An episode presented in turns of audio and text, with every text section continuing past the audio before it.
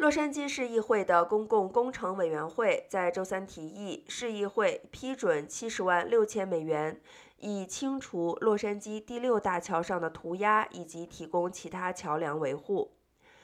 这座大桥连接博伊尔高地和市中心艺术区。工程委员会指出，自这座桥开通以来，涂鸦清除人员平均每天要清理一千二百四十四平方英尺的涂鸦。